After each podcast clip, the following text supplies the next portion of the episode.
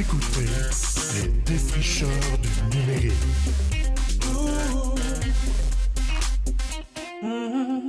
Bonjour chers auditeurs, ici Édouard Morissette, technopédagogue du Collab du Cégep de Saint-Jérôme et bienvenue à ce quatrième épisode des Défricheurs du numérique. Je reçois aujourd'hui Alexandre Laplante qui est enseignant en sociologie des médias du Centre collégial de Mont-Tremblant. Bonjour Édouard. Alexandre, tu as créé, enregistré, monté et produit une série de capsules vidéo de type émission culturelle fictive pour illustrer et enseigner les concepts que tu enseignes dans ton cours de sociologie des médias. Tu as diffusé ces capsules-là aux étudiants, tu leur as demandé de les écouter avant ton cours ou encore au début de tes périodes. Tu leur as même proposé des ateliers dans des canaux Teams dédiés au cours où ils devaient partager des liens vers des articles pris sur le web, des vidéos, des images, bon, dans le fond, qui servent d'exemple concret euh, de choses que tu as présentées dans, tes capsules.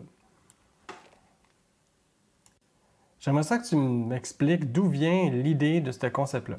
Oui, ben la, la sociologie des médias, c'est vraiment euh, une branche de la discipline sociologique plus générale. Euh, dans le réseau collégial, on offre différents cours en lien avec ces branches-là de la sociologie. Il y a des cours euh, qui portent sur la sociologie de la famille, d'autres cours sur la sociologie de l'éducation, par exemple. Puis nous, à Tremblant, lors de l'élaboration du programme euh, ici, lorsqu'on a mis un peu, euh, créé la carte programme avec les différents cours, euh, on a mis en place certains cours qui étaient vraiment spécifiques réseau ici à Tremblant, dont le cours Sociologie des médias, puis un autre qui s'appelait à, l'époque Société actuelle et mondialisation. Donc, vraiment, le cours se penche à la fois, comme je dis, sur tout l'héritage des études en communication, mais également l'apport de la sociologie à notre conception des médias, l'influence que les médias exercent sur les individus, mais également l'influence que les individus exercent sur les médias, surtout avec l'avenue du Web 2.0. Euh, ça a vraiment complètement changé ce rapport-là aux médias. Euh, mais également, les médias ont complètement changé beaucoup de, la composante de nos rapports sociaux entre nous. Donc, euh, c'est vraiment dans cette, cette lignée-là que que se, penche le cours. Puis vraiment, l'idée aussi, c'est de, faire un petit éclairage euh, au niveau des, euh, du journalisme comme, euh, comme emploi, comme discipline également. Donc, on regarde un petit peu, c'est un cours un peu d'introduction où on butine à travers différentes théories communicationnelles, mais également à travers c'est quoi, quoi l'idée d'être un journaliste, les, critiques déontologiques également qu'on peut soumettre aux différents journalistes. C'est un petit peu ce cours-là d'introduction à la pensée critique face aux médias.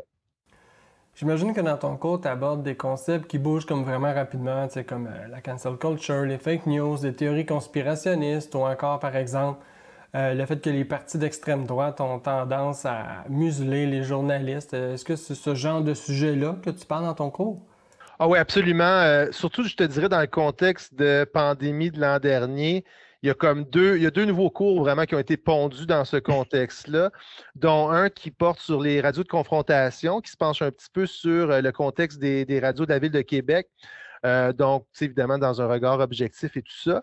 Fait que c'est, vraiment l'idée que euh, dans les différents médias, on penche, puis on manque dans certains cas d'une certaine objectivité. et puis, ça peut mener à des propos soit qui sont xénophobes, racistes dans certains contextes. Donc, c'est super important pour moi, pour les sciences sociales, de se pencher sur ces différents enjeux-là. C'est un peu ces dérapages-là. Puis, dans, euh, dans la même lignée, euh, j'ai monté un nouveau cours portant sur les fausses nouvelles hmm. qui est un peu un genre de cours pour conscientiser les élèves face aux fausses nouvelles, les formes que ça prend dans les différents types de médias puis les impacts que ça peut avoir euh, sur la population également, mais aussi les, motifs qui peuvent pousser des individus à, créer des canulars de, ce type-là. C'est vraiment super intéressant un cours de sociologie des médias. Là. Avoir su au cégep, j'aurais dû m'inscrire. Mais c'est sûr que quand j'étais au cégep, c'était pas les mêmes sujets qu'aujourd'hui. Euh, écoute, parle-moi donc de tes capsules, du concept, du contenu, comment tu t'organises, parce que je suis vraiment curieux de voir comment tu fais ça. Oui, ben, tu sais, le, concept, l'idée m'est vraiment venue encore là un peu durant la pandémie. Euh, quand l'école à distance a commencé, moi, j'étais en train de finir ma rédaction de mémoire. Je n'étais pas en train d'enseigner, donc j'ai pu un peu avoir un portrait de l'extérieur de ce qui se passait, euh, puis la forme que prenaient beaucoup des cours, puis tout ça. Et puis, euh, une des formes de cours que j'ai vu qui était vraiment innovante, puis qui, était quand même vraiment le fun à suivre, c'était des montages de la part de profs qui ressemblaient un peu aux émissions qu'on retrouve à SARC ou à Télé-Québec, euh, qui portent sur plein de différents sujets, où c'est un peu une alternance entre des intervenants, puis la personne qui présente du contenu, et puis également euh, l'affichage, disons, d'images ou de vidéos en simultané pour servir un peu de support visuel. Que j'ai pris un peu ce format-là, puis même avec l'idée d'un générique puis tout ça. Fait que j'ai comme un peu, je suis parti un peu de l'idée de base du, euh, du canevas, un peu du squelette, du type de cours que je voulais. Puis là, l'idée, c'est que j'ai adapté un peu le contenu puis la présentation théorique à cette forme-là d'émission culturelle. Bon, préparer une émission culturelle, j'imagine, ça demande des images, ça demande du son, ça demande de filmer. Euh, je comprends qu'ils sont là pour présenter les grands concepts de ton cours, comme par exemple la théorie de la communication, que tu mentionnais plus tôt. Mais ça doit quand même être un défi de rendre ça vivant puis d'adapter ton matériel de cours euh, dans ces capsules-là. comment tu t'y es pris, là, dans le fond, pour faire ça? Oui, c'est tout ce que j'avais comme support visuel, dans le fond, déjà de préparer pour mes cours, j'ai comme un peu laissé tomber au niveau euh, des diapos. Puis les images, dans le fond, je suis allé soit chercher les mêmes images ou des images un peu différentes pour complémenter, mais euh, lorsque je discutais devant, devant la caméra. L'idée, c'est que je faisais, tu sais, c'était comme le, monter mon cours était, tu sais, toute la structure était complètement différente. La préparation que je fais avant de venir à un cours, disons la relecture puis l'approfondissement, c'était comme la première étape. J'avais déjà mes synthèses toutes faites, mes notes de cours pour un cours ou un autre étaient déjà élaborées pour chacun de mes cours. Fait que ça, c'était pas à refaire. J'avais juste une deuxième synthèse à faire où je mettais tout mon contenu sur un petit genre de mini tableau blanc, comme euh, les tableaux blancs qu'on a en classe. Que je faisais tout mon cours là, vraiment condensé sur les deux côtés de mon petit tableau blanc et puis je le traînais avec moi, puis je faisais des, euh, dans le fond des plans un peu différents. Je me mettais sur mon balcon, je me mettais euh, dehors. J'essaie d'alterner, puis j'avais un tableau blanc également. Le découpage a évolué, je te dirais, au fil du temps, mais il y a comme un peu tout le temps cette ouverture-là, l'intro qui était comme dehors. Puis là, je passais euh, dans un contexte, disons, tableau blanc, où je présentais un peu de contenu avec des notes, tout ça. Puis là, je revenais à une séquence à moi à l'extérieur simplement pour juste varier, pour changer un peu, comme si c'était un autre intervenant, mais c'est toujours un peu moi. Puis, euh, fait que je procédais à l'enregistrement en séquence de ces différentes séquences-là vidéo. Puis, euh, rendu après ça, fait que ça, c'était comme la première étape d'enregistrement, de synthèse. Ensuite de ça, je passais à l'édition, qui était quand même assez euh, complexe. J'ai utilisé, je suis devenu vraiment un, expert avec le, programme Adobe Rush. OK, Alexandre, tu me permets une petite parenthèse. Là? Adobe Rush est un logiciel d'édition vidéo assez puissant, relativement simple d'utilisation, qui est offert dans la suite des logiciels d'Adobe. Je dis ça euh, pour le profit des auditeurs.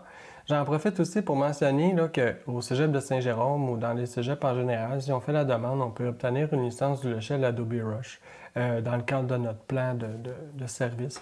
Euh, d'ailleurs, dans le bas de l'épisode, il y a un descriptif quand vous l'avez lu sur Apple ou Spotify ou Google ou autre. Euh, donc, dans ce descriptif-là, il y a un lien vers un article euh, concernant euh, toutes les ressources ou les références qui viennent avec cette balado-là. Absolument. Puis, tu sais, en complément, tout ce qui est comme support de la part d'Adobe a été, était vraiment incroyable. Tous les, petits vidéos tutoriels que, je consultais pour chaque petite opération qui était nouvelle pour moi quand j'apprenais le programme. Euh, ce support-là, ce genre d'encadrement-là par voie tutoriel était vraiment super aidant et très efficace. Ça a vraiment aidé à s'approprier quand même assez rapidement les, rudiments du programme, puis vraiment aider, m'ont aidé à porter ça comme à, un autre niveau dans le sens où euh, très rapidement, j'ai commencé à rajouter justement à ma, trame vidéo euh, des images, mais également euh, graduellement d'autres vidéos pour un peu appuyer mes propos, mais aussi des fois des entrevues d'individus encore là que j'utilisais des fois déjà en classe ou que je complémentais dans le fond avec le contenu. Puis, euh, fait encore là, ça aide un peu à pas changer le mal de place, mais changer d'intervenant, puis garder ça intéressant. Et puis, euh, garder ça un peu interactif, tu sais, dans le sens où euh, juste garder plutôt l'intérêt puis la motivation de l'étudiant à travers le visionnement d'une capsule qui peut des fois être, on peut se lasser quand même assez facilement là, à travers à travers tout ça. Fait comme je dis, c'est vraiment un peu l'idée du travail d'édition. C'en était un où justement, ben, j'éditais les, différentes parties du, vidéo, mais j'ajoutais justement soit des vidéos ou des images également à différents moments clés pour euh, appuyer ce que j'étais en train de dire, mais surtout rendre ça un peu plus visuellement intéressant. Wow, OK. Euh, J'imagine que tu utilisais ton iPad ou ton téléphone pour filmer. Tu me disais que tu avais un micro euh, Boya. C'est-tu un micro avec ou sans fil?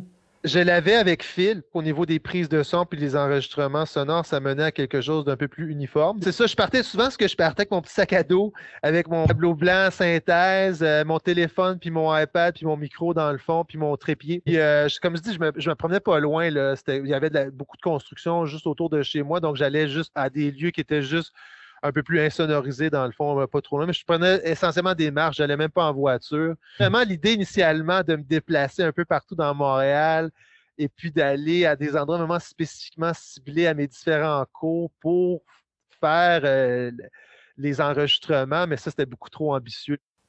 Ouais, des fois, il faut choisir ses batailles. Euh, écoute, euh, tu avais comme objectif là, de faire des capsules de 30 minutes environ. Tu as fait combien d'épisodes? On parle de quoi? Euh, un épisode par cours? Oui, pour le même nombre de cours que j'ai normalement, là, vraiment, j'ai rien tronqué à ce niveau-là. Là, c'est normalement 9 puis 10 cours théoriques euh, par cours, par session, pour mes cours de sociaux. Donc, euh, ça ressemble. Fait peu près entre 8 et une dizaine de capsules environ pour, pour chacun des cours. Chaque capsule a une durée d'à peu près une demi-heure et prenait euh, une solide journée là, de, complète de, qui de préparation qui allait des fois un petit peu dans, la nuit. Mais vraiment, c'était comme un peu au début, là, au fur et à mesure, je me suis habitué. C'était quand même une journée complète de travail en un bon 8 heures euh, par capsule à peu près. Ah, OK, je me rappelle que tu proposais aux étudiants d'écouter les capsules avant ton cours. C'est un peu sur le modèle de la classe inversée, là, si je comprends bien. Oui, l'idée, c'était comme. Euh, l'idée principale vraiment de la capsule, c'était de, suivre un peu un, côté plus asynchrone par rapport à l'aspect théorique. Donc, fait que je découpais tout le temps un peu le cours en deux. Le visionnement de la capsule pouvait avoir lieu à n'importe quel moment. Je présentais, la, je la diffusais aux élèves une semaine avant le cours à peu près. Fait qu'il y avait comme une semaine pour visionner la capsule. Mais en plus de ça, au début de mon cours, la première demi-heure, dans le fond, je la diffusais en direct. Fait que ça donnait deux opportunités là, aux élèves euh, d'écouter la capsule, soit à leur guise, un peu n'importe quand, ou euh, vraiment durant la, plage horaire qui était dédiée au cours. Puis ensuite de ça, je basculais en direct dans le fond. Et puis, euh, c'est là que le vrai fun commençait. Le gros fun. Ben, je dis le gros fun parce que c'est vraiment pour moi le, moment qui était le plus interactif et qui ressemblait le plus à mes cours en présentiel. Je te dirais qu'il qui, allait me chercher cette chaleur-là, puis l'interaction euh, qui était vraiment importante pour moi, dans le sens où euh, les ateliers, c'était des ateliers très participatifs, dans le sens où j'avais pas de capsule d'étudiants fermés. Tout le monde avait besoin un peu de faire soit de la recherche ou de l'intervention presque en perpétuité. Fait que tout le monde était allumé là avec moi. Fait que c'est vraiment le fun de ce point de vue-là. Mais l'objectif vraiment des ateliers, c'est vraiment des réinvestissements des notions qu'on voyait dans les différentes capsules à travers des questions là, vraiment d'application finalement. Fait que ça pouvait ressembler, disons, dans mon cours de médias, on manipule tous les différents types de médias. Et puis, euh, disons, ça pouvait aller de, disons, choisir ou trouver un article qui abordait un concept qu'on avait abordé en classe, euh, comme les fausses nouvelles. Donc, de trouver des exemples de fausses nouvelles pour les partager. Puis on travaillait à travers les canaux, le, canal de discussion Teams dans le fond. Puis les étudiants en temps réel déposaient leurs articles, leurs euh, liens à leurs articles. C'était comme la première étape dans cette application-là. Puis après ça, ce qu'on faisait, c'est qu'on faisait un retour collectif où je passais à travers euh, chaque article partagé par l'étudiant. Je lui demandais un peu euh, à soit l'étudiant ou à la classe de faire le lien entre le concept qu'on abordait puis l'article lui-même. Fait qu'il y avait comme une forme d'approfondissement de, la matière. Puis tout le temps qu'on on est un peu en train de se frotter au concept qu'on aborde. Je vais donner un exemple. Juste la semaine dernière, puis la session dernière aussi, on aborde la notion d'intérêt euh, public, l'intérêt du public. La notion d'intérêt public, c'est une notion qui, euh, qui, est, qui, est, intéressante pour le fonctionnement de la société au niveau économique, social, puis tout ça. Puis l'information d'intérêt, euh, d'intérêt public, c'est juste l'information qui intéresse la population, mais ça peut être comme un potin inintéressant. Puis c'est Mhm. un peu l'idée de distinguer entre les nouvelles qui sont importantes de savoir, puis les nouvelles qui intéressent la population. Bref, j'ai demandé aux étudiants de trouver des exemples de chacun de ces types de nouvelles-là et de les partager dans le fil de conversation. Fait que là, on a, on a pu un peu non seulement mieux comprendre le concept à travers des exemples concrets, mais aussi dresser les limites du concept, dans le sens où des fois, il y a des exemples qui rentrent pas nécessairement bien, soit dans une boîte ou dans une autre, mais qui se retrouvent un peu à la limite des deux, puis qui nous aident à comprendre un peu l'aspect comme subjectif, qui est difficile à cerner des différents concepts et dans son application concrète, des fois, ça prend une forme qui est un peu différente. Je comprends que parfois, la nuance entre le concept, qui est une idée pure, puis son application dans la réalité, là, c'est parfois, euh, il y en a, c'est- parfois deux choses. Alors, mais tu me dis que la, la richesse des interactions dans les canaux Teams, par exemple, quand les étudiants se répondent puis s'aident à comprendre par un jeu d'exemples, de contre-exemples qu'ils prennent sur Internet, ils répondent à un autre étudiant. Ils lui disent ah, T'as peut-être pas bien compris ce concept-là, mais regarde celui-là, c'est un bon exemple qui va, tu sais. Euh, tu me dis que ça a amené ton cours à un niveau que tu pensais même pas possible. Ben, je veux dire, est-ce que j'exagère? Je, je comprends que Team a apporté quelque chose de plus, mais je veux dire, qu'est-ce que tu voulais dire exactement par ça? Absolument. Puis sinon, tu, tu, tu paraphrases pas de manière exagérée. Là, c'est vraiment. Initialement, la manière que ça fonctionnait en classe, c'est que les étudiants trouvaient ces exemples-là par eux-mêmes. Puis il y avait un certain retour en classe, mais euh, qui se prêtait bien quand on travaillait avec des journaux papier. Puis on, découpait nos articles, tout ça, puis ça se faisait bien, un beau retour. Mais aussitôt que c'était des éléments plutôt comme on les étudiants allaient chercher des vidéos puis des choses comme ça, travailler de manière plus individuelle, ce retour collectif-là était moins évident à faire. Il était plutôt du retour individuel avec chaque étudiant. Mais la plateforme Teams, ce qu'elle permet justement, c'est ce partage-là dans un même canal de conversation, ce qui permet, disons, un élève qui est comme pas trop inspiré, qui sait pas trop euh, qu'est-ce qu'il faut qu'il trouve, puis tout ça, mais tout de suite, au fur et à mesure que les élèves déposent leurs liens à leurs actifs, puis leurs exemples de concepts, ça permet déjà de modéliser euh, l'activité puis les réponses à l'activité au-delà de ce que moi j'ai déjà présenté comme exemple. Fait que ça permet vraiment de, de, comme, de, de, donner plusieurs opportunités de mieux comprendre le concept. Puis au-delà de ça, comme je dis, le retour était moins. Si ça se faisait en classe avec des, des postes informatiques, mais je passais à chaque bureau, à chaque élève, puis je lui donnais un peu son feedback individuel, puis euh, l'étudiant continuait. Tandis que là, la, forme, le format que ça prend, ça permet vraiment ce retour-là plutôt collectif et des étudiants d'apprendre des erreurs des autres, ce qui n'était pas le cas auparavant. Fait que toute cette ce dynamique-là d'un peu cibler, comme je dis, les limites du concept, les insuffisances d'un exemple par rapport à un autre, ben, de le faire, de pouvoir le faire de manière globale et que l'étudiant puisse un peu savoir comment ses autres collègues se sont trompés également. Mm-hmm. C'est un peu dans ce sens-là que ça amène l'apprentissage, puis la compréhension, puis la nuance complètement un autre. Hmm, OK. Donc, selon toi, le fait d'avoir mené des échanges dans le team, ça facilite la différenciation pédagogique, la multiplication des exemples, euh, même une certaine validation par les pairs. Tu sais, c'est une, une, dynamique, là, tu sais, qui, selon moi, là, crée une dynamique d'apprentissage collectif, là, une forme de co-construction des savoirs. C'est comme, notamment en lien avec les concepts que tu apportes en classe. En tout cas, c'est super intéressant. C'est vraiment, tu l'as tout dit, là, puis je sais, je l'ai mentionné comme peut-être un peu trop à profusion euh, depuis qu'on travaille dans notre classe hybride ici au centre, mais toute l'idée de l'intelligence collective, là, dans ce contexte-là, ouais. ça prend tout son sens, absolument. OK, là, ben, tu, tu nous l'as dit, on en parlait, on retourne en présentiel. Euh, comment est-ce que tu penses pouvoir recréer cette dynamique-là en classe? Euh, on comprend que c'est la grande question. Oui, ouais, absolument, Edouard. Puis, tu sais, comme, comme on avait discuté ensemble, c'est vraiment un, gros enjeu pour moi la session dernière. Euh, à la suite de cette expérience-là, super positive dans mon cours de médias l'hiver dernier, moi, j'étais vraiment très, très excité là, de pouvoir un peu euh, réappliquer ça en salle de classe à l'automne. Mais le fait de ne pas disposer euh, aisément d'un accès à Teams pour tous les élèves parce qu'ils n'étaient pas tous devant un poste d'ordinateur, euh, c'était quand même assez compliqué. Puis même quand on déménageait toute la gang, disons, au labo informatique, euh, j'arrivais pas à, à, créer cette même genre de, de synergie-là. Ben, dans le fond, c'est aussi l'idée que je me rabattais plutôt sur les, euh, des, des, anciennes manières de faire et des anciennes Mhm. stratégies puis des, de, de gestion de classe. Et puis, ce que ça a mené, c'est vraiment comme une, réindividualisation de la tâche, puis que ce retour mhm. collectif-là se faisait un peu moins. Puis la motivation a vraiment été super touchée par ça, dans le sens où je talonnais peut-être un peu moins les étudiants, et puis eux, dans ce sens-là, étaient un peu plus libres de soit, euh, ben, soit procrastiner ou pas nécessairement euh, adéquatement faire la tâche. Fait que c'est ça. Euh, fait que là, vraiment, c'est un peu la complexité à l'automne. Mais on est rentré dans notre nouveau centre collégial entre-temps. Et puis, dans cette, notre nouveau centre collégial, il y a des classes hybrides qui, qui permettent aux élèves de passer d'une genre de configuration comme cours théorique à une configuration salle d'ordinateur en quelques instants.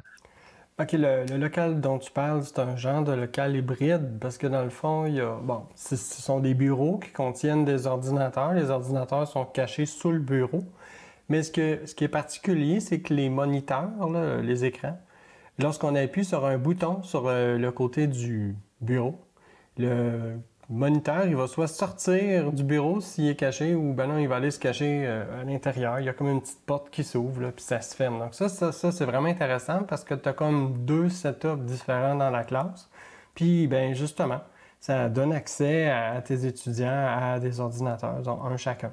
Exact. Vraiment, à ce niveau-là, euh, ça, a changé deux choses. Premièrement, ça, au niveau de l'accessibilité, je pouvais garantir le fait que tous mes étudiants en classe allaient avoir un accès à un ordinateur sans aucun problème. Et non seulement ça, ça gardait un peu la configuration. Puis ça, c'est vraiment un élément auquel je n'avais pas trop réfléchi mais ça garde la configuration de classe. Fait que l'idée des équipes déjà préexistantes en classe, l'entraide qui se passe déjà, des fois, quand on bouge les élèves en, local informatique, ça change un peu cette dynamique-là. Et puis, euh, fait que c'est ça, je suis rentré là avec l'idée de vraiment vouloir un peu euh, refaire les activités sur Teams. Puis comme je dis, surtout l'accessibilité de tous les élèves à un ordinateur a vraiment permis un peu de refaire les ateliers Mm. en direct, en présentiel, mais vraiment pas mal exactement de la manière que je les faisais euh, durant, la, durant la pandémie euh, dans mon cours de médias. Fait que c'est vraiment, c'est super positif. Fait que c'est vraiment, pour moi, c'est la solution un peu miracle à, cette, cette difficulté-là d'application, de, réinvestissement dans le contexte scolaire. C'était vraiment la question d'accessibilité. Puis ça a comme un peu tout été réglé. Mais tu sais, je te dirais que ça a pris un peu de temps. Tu sais, comme je dis, ça a pris un peu de temps de, de vivre l'expérience à l'automne puis un peu d'être comme, il me semble, j'étais dans un même contexte qui me permettait techniquement de faire les mêmes choses, mais finalement de réaliser, ah, comme si tu tombes un peu dans tes vieilles pantoufles, tes vieilles manières de faire, puis c'est vraiment un peu de structurellement organiser ça de manière un peu que c'est collaboratif, parce que ça ne va pas se faire tout seul, tout le monde. Il y a vraiment, comme je dis, une genre de compartimentalisation un peu naturelle de la tâche qui se passe quand les étudiants sont comme chacun à leur, euh, leur bureau ordinateur. Ouais, j'avoue, hein. Mais je pensais à quelque chose, je me dis, euh, on leur donne un ordinateur, on leur donne Teams, tout ça. Euh, bon, à distance, ils se débrouillent un petit peu comme ils peuvent là, à, maîtriser euh, la technologie, mais en classe, il faut quand même, j'imagine, leur permettre de prendre un peu de temps pour s'approprier les documents et les canaux que tu vas utiliser pour communiquer avec eux autres.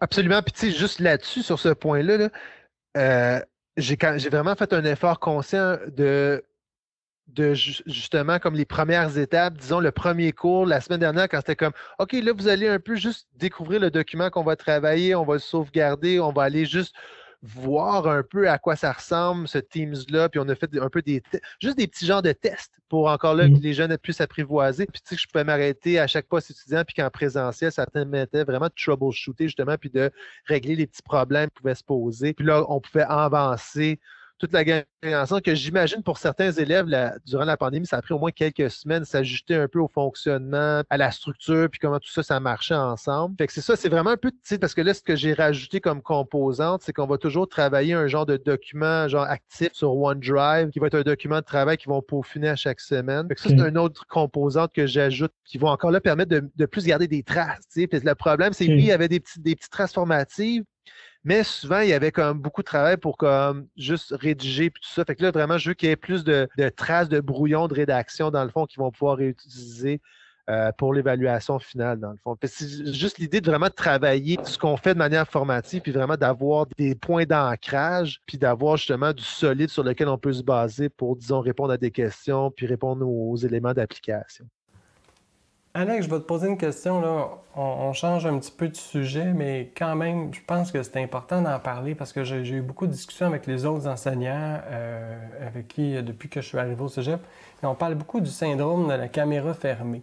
Le sentiment de déconnexion, vécu à la fois par les apprenants ou par les, enseignants. Euh, les enseignants qui me disaient que des étudiants ne veulent pas ouvrir la caméra parce que, par exemple, le fait d'ouvrir la caméra, c'est comme si chaque étudiant était devant la classe. Là. Euh, tout le temps, donc constamment, que tu faisais comme partie du show, euh, dans le fond, du prof. Toi, euh, je veux dire, tu as fait des capsules, ils ont écouté les capsules en différé, ils ont écouté en classe, ils ont échangé, mais est-ce que tu as vécu cette problématique-là, dans le fond, du syndrome de la caméra fermée? Ben, tu sais, je, l'ai comme un peu court-circuité. honnêtement, c'est un problème qui s'est développé un peu plus sur le tard. Vraiment, la première dans le fond, la, la session d'hiver 2020, si on a replacé tout ça, où ça a comme vraiment commencé à être un, phénomène très présent. Mais comme je faisais mes portions théoriques en capsule puis en visionnement, normalement, j'ai comme l'impression que ça serait peut-être le moment où j'aurais peut-être plus de, de, caméras fermées. dans ce sens-là, je leur donnais même pas l'opportunité de la fermer dans ce sens-là. Quand ils arrivaient là, au moment Teams Atelier, c'était comme let's go, c'est le moment d'être actif, c'est le moment qu'on partage, puis tout ça. Donc, c'était vraiment un peu euh, organisé pour que ce soit vraiment, tu sais, on, se regarde tout le temps, puis on est tout le temps un peu en train de faire quelque chose. Il n'y a pas de moment où vous êtes en train de, rien faire, tu sais. C'est sûr que ça ne règle pas cet enjeu-là, je dirais, de l'interactivité. C'est assurément très peu interactif, toute cette idée-là d'émission culturelle. Mais le but pour moi, c'est vraiment de rendre ça le plus intéressant possible dans le contexte qu'on était, ce petit bout-là. Puis que le reste, ben là, comme j'allais, j'ai trouvé des moyens un peu pour rendre ça vraiment interactif, puis garder l'étudiant vraiment actif en classe puis de le talonner. Un peu comme je fais dans mon cours de méthode quantitative, où on est tout le temps un peu dans ce loop-là, présentation puis des exercices. Tout le monde est un peu en train de travailler, puis que, tu sais, on laisse personne en arrière. C'était vraiment un peu dans ce sens-là, comme si je voyais pas de, traces d'un élève, ben, c'était comme, oh, comment ça va, tu sais? Puis, tu jamais de manière, euh, tu sais, euh, euh, trop coercitive, là, mais tu sais, quand même, tu sais, ça va. En période de pandémie, c'est sûr que tout le monde s'est un petit peu adapté. Je veux dire, on, on a des enseignants ont rapidement euh, switché leur cours, excusez l'expression, du mode en classe vers le mode à distance. C'était pas facile pour tout le monde. Puis il y en a qui ont à la hauteur de la moyenne technique, là, puis c'est correct, là, euh, on juge personne. Là. On a comme il y en a qui ont enregistré leur PowerPoint juste en audio, il y en a qui ont juste donné leur cours live. Mais c'est quand même assez exceptionnel d'entendre parler d'un prof qui décide de faire une émission culturelle différente, genre 30 minutes là, par vidéo, par cours. C'est quand même quelque chose, je veux dire, c'est ça que tu avais comme plan là, à partir du départ euh, ou euh, c'est comme ça t'est venu de même là, pendant euh, la session? C'est comme au début, quand j'ai un peu comme justement, comme je suis un peu arrivé sur le tard, il y avait comme un, tiers de session d'expérience pour plusieurs profs, puis j'avais vu plusieurs choses passer justement. Mon plan, c'était un peu de, comme je dis, d'étonner de faire un peu différent. Tu en sachant toujours, honnêtement, qu'il y a des limites un peu à chacune de ces, puis des, avantages puis des inconvénients à chacune de ces, euh, à chacun de ces choix-là. Je pense pas qu'il y avait vraiment nécessairement le choix optimal en pandémie, mais pour moi, c'est quelque chose qui, euh, qui répondait à plusieurs des insuffisances que, que je voyais au niveau pédagogique, mais aussi que j'aimais, tu sais. c'est ça l'affaire avec les capsules. J'ai comme développé vraiment non seulement une compétence envers ça, mais le goût, j'aimais vraiment ça. Voilà, Alex, est-ce que tu trouvais ça euh, difficile à un moment donné de, produire à ce rythme-là? Je dis, ça demandait quand même beaucoup de temps. Euh, c'est quelque chose où, euh, tu sais, oui, comme je dis, il y a l'investissement de temps qui est super important, mais l'aspect motivant un peu contrebalançait ça, puis ça rendait ça super facile. À 80% de tâches, comme tu me disais que tu étais, ça peut se faire, cette, charge de travail-là. J'imagine, en, temps normal, je veux dire à temps plein, à long terme, c'est, pas quelque chose que tu peux tenir. Non, puis tu sais, j'aime que tu mentionnes l'aspect du, euh, du 80% parce que c'est comme après une session euh, dans le corps, j'ai un peu réalisé que euh, pour faire du travail à temps plein, puis là, on s'en plaint temps plein plus, plus, plus, non, j'arrivais simplement pas à, faire le travail adéquatement. Puis tu sais, on s'entend que cette charge de travail supplémentaire, de trouver des images, de vraiment un peu peaufiner à l'infini cette, cette émission culturelle-là. C'est moi-même qui ai fait ces différents choix-là. Mais assurément, il y avait un surinvestissement en temps là, qui, qui, juste qui est pas tenable. Quelque chose qui, euh, disons, comme je dis, si la situation se profilait cette session-ci, d'être obligé de créer ces, cette, ces quantités de capsules-là, mais à temps plein, euh, c'est quand même assez anxiogène dans le sens où je ne sais pas comment j'y arriverais nécessairement. Euh, donc, pour moi, c'est vraiment un des plus gros enjeux à ce niveau-là. C'est le format était super, j'ai bien aimé, puis je pense que les étudiants ont quand même bien apprécié aussi. Euh, je pense que c'est important de reconnaître la tâche puis tout le travail qui dans la, un peu dans le calcul de la tâche, tout simplement. Oui, en effet. Mais bon, il faut dire que quand même que tes capsules, tu vas pouvoir les réutiliser dans les prochaines sessions. Donc, euh, tu sais, dans le fond, ce gros travail-là, il va pouvoir payer à long terme. D'ailleurs, la, compétence que tu as développée à produire ces capsules-là, tu me disais que tu pensais demander à tes étudiants, eux aussi, euh, de produire des capsules dans le cadre des exercices proposés? Oui, absolument. Ben, je pense que une, des manières de contrecarrer cet investissement de temps-là, quand même très, très important, c'est de mettre ce travail-là, un peu de synthèse du contenu dans la main des étudiants, dans le sens où, euh, au lieu que ce soit moi qui vraiment qui, prépare, puis qui synthétise, puis qui vulgarise le contenu pour eux, euh, ben, je peux mettre un peu de ce travail-là dans leurs mains à eux. Euh, et puis euh, que ce soit eux à préparer des éléments de contenu qu'on voit ensemble et ensuite de ça, de le partager de, leur côté. Euh, oui, ça peut être sous la forme de, capsules, mais également ça pourrait être en direct à travers mm-hmm. Teams. Du moins, peut-être un, amalgame. des capsules, c'est bien beau, puis ça pourrait être le cas, disons, un cours sur deux ou sur trois. Mais qui est ce travail-là de, synthèse du cours qui soit fait un peu par les étudiants, mais ça pourrait alléger la charge du prof à ce niveau-là. Puis ça serait peut-être un peu plus faisable, puis euh, envisageable à long terme, même avec une charge complète, de tenir un cours de cette manière-là à distance. Oui, puis en plus, les étudiants peuvent nous suggérer, ou en fait, pas nous suggérer, là, mais ils peuvent nous arriver avec des affaires vraiment tripantes là, qui, changent de, ce qu'on aurait pu penser faire. Mais maintenant, euh, il, est venu le temps de conclure. Dis-moi, si tu avais un conseil à donner à tes collègues qui décident de te lancer dans un projet comme ça, tu me disais que tu avais tout un système de planification. Comment tu décrirais ça pour euh, leur expliquer comment tu fais? C'est vraiment un peu, c'est comme le plan de, cours qu'on a, dans le sens, pas, pas, notre plan de cours, mais le plan de présentation, pardon, d'un prof très organisé. Un cours est vraiment planifié de ce point de vue-là. Ben, c'est un peu de la même manière que je procédais pour les capsules, c'est-à-dire que je vraiment je déconstruisais un peu le, cours dans chacune des ces, étapes, dans le fond. Et puis j'essayais justement de, euh, de, de, présenter ça, puis d'un peu de prévoir les différentes interventions, les interactions qu'ils vont avoir. Fait que c'est vraiment, tu sais, la portion théorique, c'est quand même assez simple. Tu organises ça un peu comme un livre avec différents chapitres. Mais après ça, l'activité atelier, c'est vraiment non seulement tu as tes questions de préparer, mais c'est l'idée, c'est bon, comment les étudiants vont trouver un peu les, bribes de réponse, comment ça, ça va être partagé. Après ça, euh, tu organises un peu le retour, quelle forme ça va prendre. Également, l'idée de présenter différents exemples. Tu sais, sais pas quels exemples tu vas préparer, mais ils sont moins prévus un peu. Chaque petite activité est déjà un peu planifiée. Dans le fond, ce que tu décris, c'est une micro-planification, un scénario de ton scénario pédagogique. Dans le fond, tu inclus euh, les capsules, les activités, euh, les interactions entre les étudiants et, tout ça, finalement.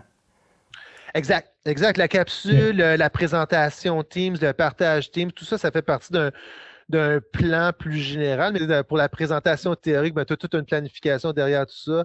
Puis derrière la portion atelier, ben là, c'est comme plus, comme je dis, les, applications pratiques qui sont un peu plus subdivisées. Mais le plus tout ça c'est planifié et prévu, euh, je trouve que ça va vraiment super bien. Parce que, tu sais, vraiment, l'idée, c'est que c'est comme ça, ça demande un peu une réorganisation de notre planification plus habituelle. Puis comment on. c'est un peu de revoir. Puis une fois que ça, c'est mmh fait, après ça, ça devient super facile un peu de travailler là-dedans, puis dans cette autre structure-là mais c'est juste comme si c'est vraiment une, refonte assez euh, importante de comment on fait notre travail, nos outils de travail. Euh, puis même, tu sais, euh, je te dirais comment on intervient auprès des étudiants, puis tout ça, ça change un peu tout, tu sais. Fait que c'est important un peu de prévoir tout ça dans tout ce qu'on peut planifier là, dans la préparation. Eh bien, je regarde l'heure, puis euh, je, suis désolé, là, mais euh, il faut vraiment qu'on termine parce que je sais, tu m'as dit tantôt qu'il fallait que tu retournes en classe. Alors, écoute, Alex, sur ça, là, je te dis vraiment encore une fois merci. Ça me fait plaisir, Edouard. Alors voilà, chers auditeurs, euh, c'était tout pour cet épisode 4 des défricheurs du numérique. C'était Alexandre Laplante, enseignant en sociologie des médias du Centre collégial de Saint-Jérôme. Je vous rappelle également que vous trouverez dans le texte descriptif de la balado un lien vers l'article d'accompagnement qui propose des ressources et références, de même qu'un résumé de l'épisode et aussi bien entendu un petit extrait euh, des euh, vidéos que Alexandre a produit. Je vous remercie de votre écoute. Je vous invite à m'écrire si vous avez des questions pour moi ou pour Alexandre. Et je vous souhaite donc une bonne journée.